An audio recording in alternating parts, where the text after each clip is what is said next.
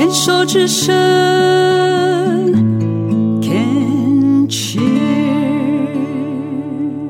好哟，欢迎回到我们的生命花园。今天呢是袁熙，一位这个白血病女孩。这样讲，这样讲会不会很奇怪啊？不会不会，因为我移植完，现在四岁半。对，属是幼童。哎，我问哦，我我好奇哈、哦，嗯。这样子的一个骨髓移植，你是干细胞移植，对不对？造血干细胞。造血干细胞移植之后，你自己觉得你的个性会不会真的就变了？还是会不会觉得真的自跟以前的自己完全不一样？那个不是心境上的转变，也不是那个是一个你自己都会觉得我是另外一个人，有没有？有没有啊？我很好奇。嗯，我那时候移植的时候，刚好医生帮我挑了一个 A 型，然后移植日是跟我生日只差三天，所以。所以我的星座跟血型都没有变，我一直期待有点变化。可能唯一变化，我现在就是一个男人婆，因为我的捐赠者是个男的。真的吗？对，所以现在其实如果要做什么事，就留血液，查到的会是另外一个人，不是我。真的假的？对，因为我们其实，所以你现在它因为是干细胞的，所以是血液是别人的，但是我们身体已经长成的组织，其实都是自己的。所以所谓会有慢性排斥，就是因为刚好血液移植，血是全身器官都有嘛。嗯，所以我们其实会有一个比较长期的可能慢性排斥，都是因为他们两个两种基因他们互不认识，他们在打架，所以才有所谓的排斥状况。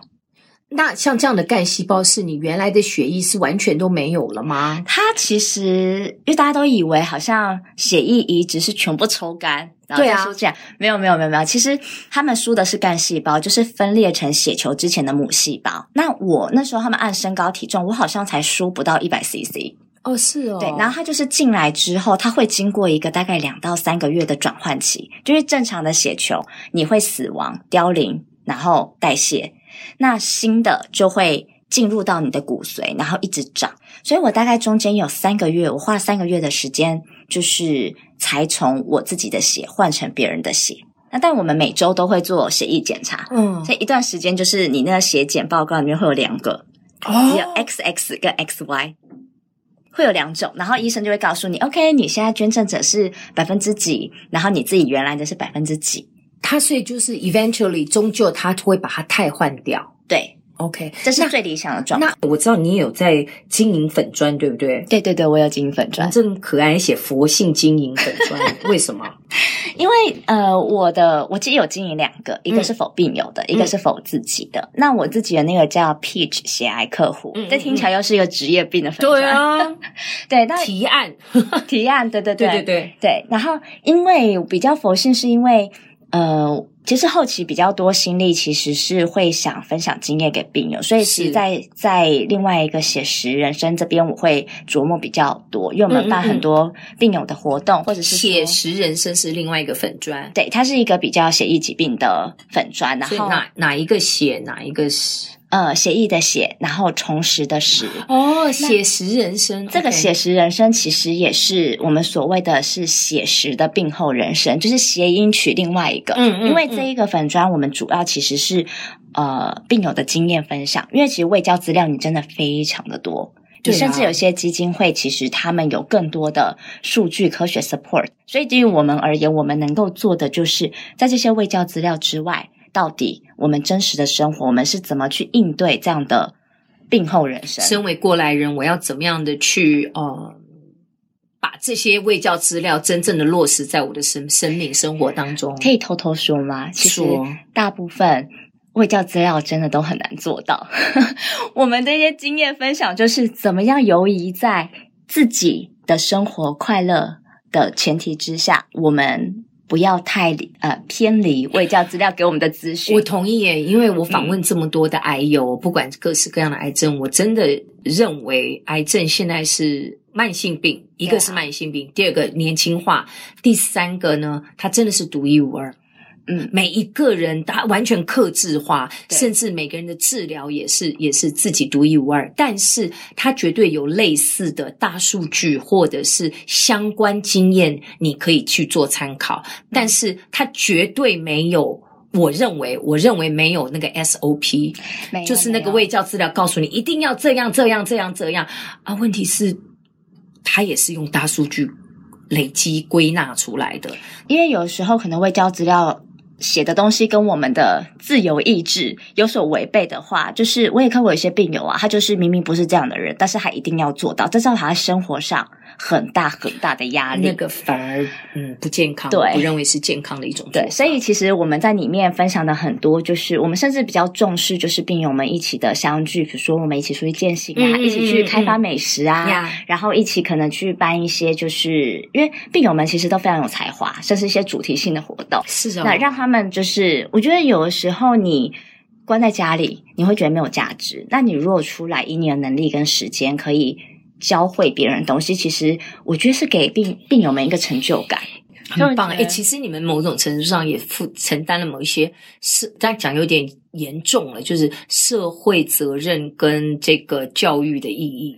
嗯，那我们也非常小心啊，因为有的时候也还是会拿捏一下那个尺度。我觉得只要是意图，你知道是从自身的经验出发，对对对，不代表任何的。你该做的治疗本来就是要做治疗，就像我们的节目一样，我我们从来不会告诉任何人说哦，你一定要这样做。我们都是每一个人独一无二的生命分享。但是如果你能够愿意去尝试来试试看，或者是你觉得对你而言，哎，好像也可以这样做，尽量一定要试。试了不对，不，那你就再试。对，所以为什么我上面就是分享说我们是佛系经营？因为其实我们自己也是，我们希望是做开心，就是自己今天觉得啊很很想分享，我们就分享。嗯，对，不要太多的压力。那回到袁熙，刚刚我们上一段讲的就是说，在你卧床生病啊、呃，接受移植的这段时间，你想必以你的个性。身体不能动，我就只要脑筋一直动，一直动，一直动，一直动。应该对自己也做了很多的反省，跟有一些觉察吧。嗯，有。你觉得最大的？我觉得最大会是开始回想我，我到底为什么而忙？嗯，嗯那呃，我其实不太去想说为什么是我，因为反省过后就觉得那肯定是我。你不生病谁生病？这是本节目的名言，这样 真的。因为那时候其实开始回想自己的。生活的状态，嗯，其实有蛮多事情，我常常是忽略了自己。那我总是会去觉得说，啊，为了这个工作好，为了这个专案好，不想造成别人麻烦，所以我自己退让一点，牺牲一点，忙碌一点，其实无所谓。所以其实很多在病床上开始思考，会是我到底是要做什么呀我到底我的重心，嗯、我我关心的对象对了吗？嗯、我在付出，在外面奔跑那么多。可是我却不知道我家人他们在这段时间里面他们喜欢什么，对，他们担心我什么。嗯，嗯，反而因为我的主要照顾者是我妈妈，嗯，那我那时候反而在病床上跟我妈妈有很多的对话。刚开始其实有点不太熟悉耶，因为我在外面五年突然回来，那我发现我以为的妈妈，我以为的家人吧，你还包括在英国念书，哦、对啦，英国才将近六七年，对啊。其实这一段的时间里面，我们大概都是报平安、报喜不报忧。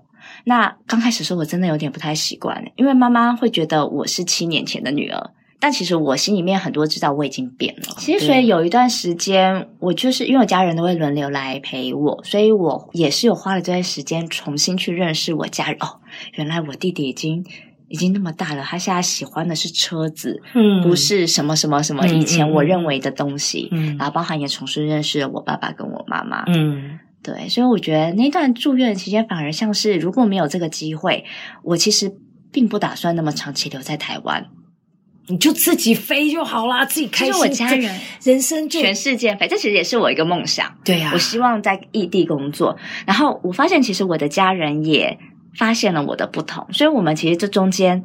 说是说是照顾，其实我们有一段磨合期，就是刚好在我做化疗那段时间，大家彼此用一个新的眼光去真正的看见了彼此的存在，是，并不是彼此的成就，或者是彼此角色应尽的义务。嗯，没错。而且其实那时候有很多摩擦，我反倒我想的比较多的是要怎么重新认识我的家庭，然后包含我们有很多身为病人跟照顾者。之间其实有很多角度不同的事情哦，对，其实对，对家人会很担心你，所以他希望你按照位教来。但是我就觉得说，我自己的情绪，我自己什么，我希望可以做我自己身体 OK，但是也开心的事情。嗯，所以那时候就学很多沟通。哦，我还甚至我还去看了赖佩霞的书啊，就是什么原生家庭之类的是是是，回家然后转念，嗯、然后非暴力沟通。对，我们最近跟佩霞老师，我们有很多的合作，因为我们系出同门啊，我们是同学。啊对，所以那转念的力量真的非常重要。嗯，帮助我非常多，因为我重新审视了我的家庭，审视了我们之间的关系。对，其实说实在，那一段生病的时间，花了很多心力在研究这个问题，所以反而对自己的病，哎，它有达到我成功转移注意力的效果。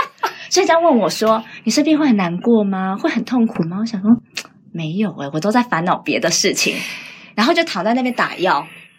然后每天在跟家人那边磨合，其实这个部分的 doing，我就蛮鼓励你去做的啊。你已经不是只了为了外在的的的荣耀、功成名就，为了追求自己的一个成就感，但是你这样的一个做，确实是你知道是为了自己，为了家人，对，然后没错。我刚听你在讲的时候，我觉得我真的真心觉得你要好好跟你的身体说声谢谢，而不只是脾脏。然后是你的身体强迫了你在人生的那一段时间必须要停下来，踩个刹车，好好的休息一下，然后去看自己到底怎么了，还给了你第二次的机会，一个全新的自己，然后。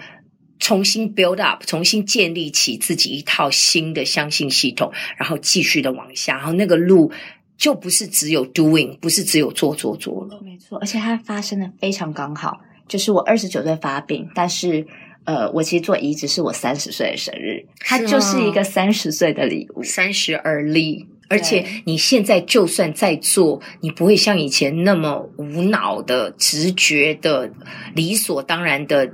Doing 做做做，没错。而你现在的做当中是有找到你自己的平衡，是带着袁熙，带着袁熙的身体，带着袁熙的心，甚至是还有带着袁熙的灵一起的去做这件事情。那其实这一段生命的历程改变我很多，就是不管是对人。可以说我的交友的方式，然后我的工作，甚至是我的家庭，以及我，因为开始经营病友社群之后，你会认识到更多的人。嗯，我开始会去关心别人的人生，人家为什么要这么做？因为其实老实说，天蝎座是一个我自己啦，是一个不太关心别人生活的人，比较自我中心了。所以这件事情也开始让我观察到。我的世界以外还有很多很多的世界，可是你知道吗？我的人生经验，呃，教会我是，当我开始眼睛打开，看到别人的存在，去关心别人的时候，其实某种程度上，我也开始看见了自己，跟关心自己。那个绝对是相对的。我越关心自己，越爱自己，我才有能力去爱别人，去看见别人的不同。没错，我也去拥抱我自己的各个面向。